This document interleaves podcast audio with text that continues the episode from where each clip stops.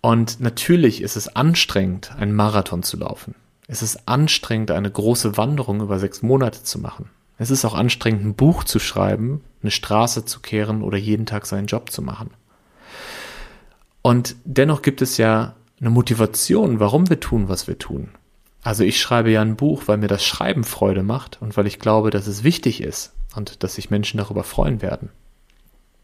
Und in dem Moment, wo man das Große sieht, in dem Moment, wo man sich in der Komplexität verliert, verliert man auch diese Freude.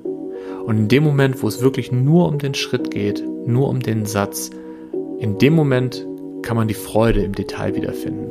Und dann entsteht was Schönes und dann entsteht auch Leichtigkeit. Nach fast einem Jahr habe ich es endlich wieder geschafft und ich habe mir Zeit für eine Solo-Folge meines Podcasts genommen. Und das Thema der Episode passt wirklich großartig in mein aktuelles Leben. Denn ich bin gerade in meiner Sommerpause und nutze die Zeit, um an meinem Buch zu schreiben. Und wie bei jedem Großprojekt fällt es mir nicht immer leicht, mich zu motivieren. Und ich war schon das ein oder andere Mal kurz davor, aufzugeben. Was mir in dieser Situation sehr hilft, ist Achtsamkeit. Immer im Hier und Jetzt sein. Nicht an die vielen Seiten zu denken, die noch vor mir liegen, sondern nur an die, die ich gerade in diesem Augenblick vor mir habe. Und genau um dieses Prinzip geht es in der heutigen Folge. Der nächste kleine Schritt.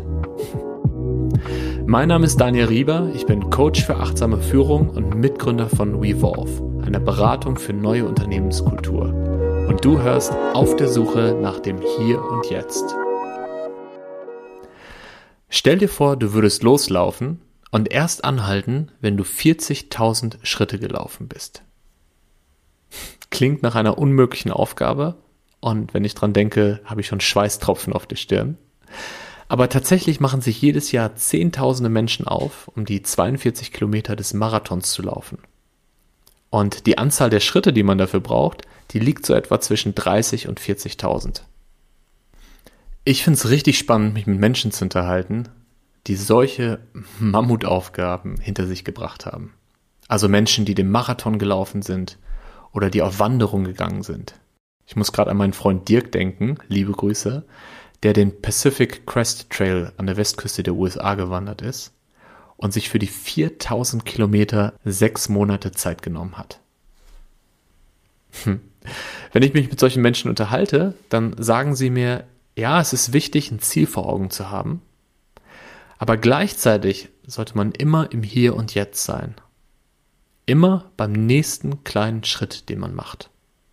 Und irgendwann ist man an der Ziellinie. Wenn wir das auf das Thema achtsame Selbstführung übertragen, dann bedeutet das, es macht großen Sinn, eine Vision zu entwickeln, zu wissen, warum man Dinge tut, sich ambitionierte Ziele zu setzen und gleichzeitig auf dem Weg dorthin immer im Hier und Jetzt zu sein, immer beim nächsten Schritt und sich nicht in der Komplexität und der Größe der Aufgabe verlieren. Um mal ein konkretes Beispiel dafür zu nennen. Wie du vielleicht weißt, schreibe ich gerade mein Buch. Und während ich dieses Buch schreibe, denke ich immer wieder, das ist was, wo ich mich wirklich täglich bei beobachten kann, oh Mann, ich habe ja noch nicht mal die Hälfte geschafft. Es sind noch so viele Stunden und Tage, und selbst wenn ich das Manuskript fertig habe, kommt ja erst noch das Lektorat, das Layout und, und, und. Ja, und wenn diese Gedanken hochkommen, dann merke ich so ein Gefühl von Stress, ein Gefühl von Enge. Ja, und am liebsten würde ich das Buch einfach zur Seite legen und was komplett anderes machen. Was mir in solchen Situationen immer hilft, ist, im Moment zu sein. Also einfach den Satz zu schreiben, den ich gerade schreibe und an den Absatz denken, den ich mir gerade vorgenommen habe. Und dann kommt der nächste Absatz und der nächste und das Ganze Seite für Seite, Kapitel für Kapitel.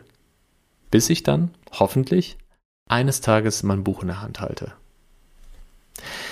Diese Art zu denken, also wirklich so Schritt für Schritt vorzugehen, ist was, was ich in meinem Leben schon häufig gemacht habe.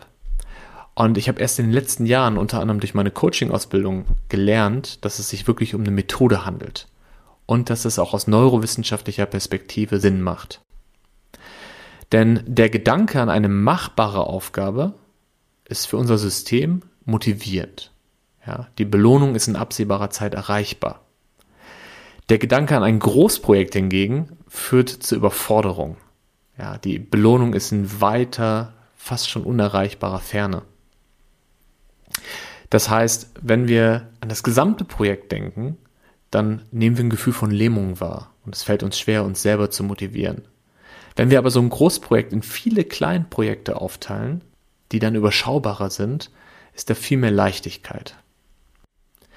Ich glaube, niemand hat dieses Phänomen schöner beschrieben als Michael Ende in seinem Buch Momo. Vielleicht hast du das ja auch gelesen, als du ein Kind warst. Und in diesem Buch lernt die Hauptfigur Momo den Straßenkehrer Beppo kennen.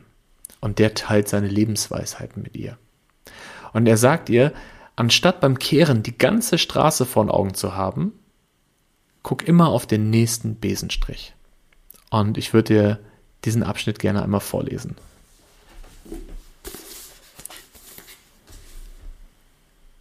Manchmal hat man eine sehr lange Straße vor sich. Man denkt, die ist so schrecklich lang, das kann man niemals schaffen, denkt man. Und dann fängt man an, sich zu eilen.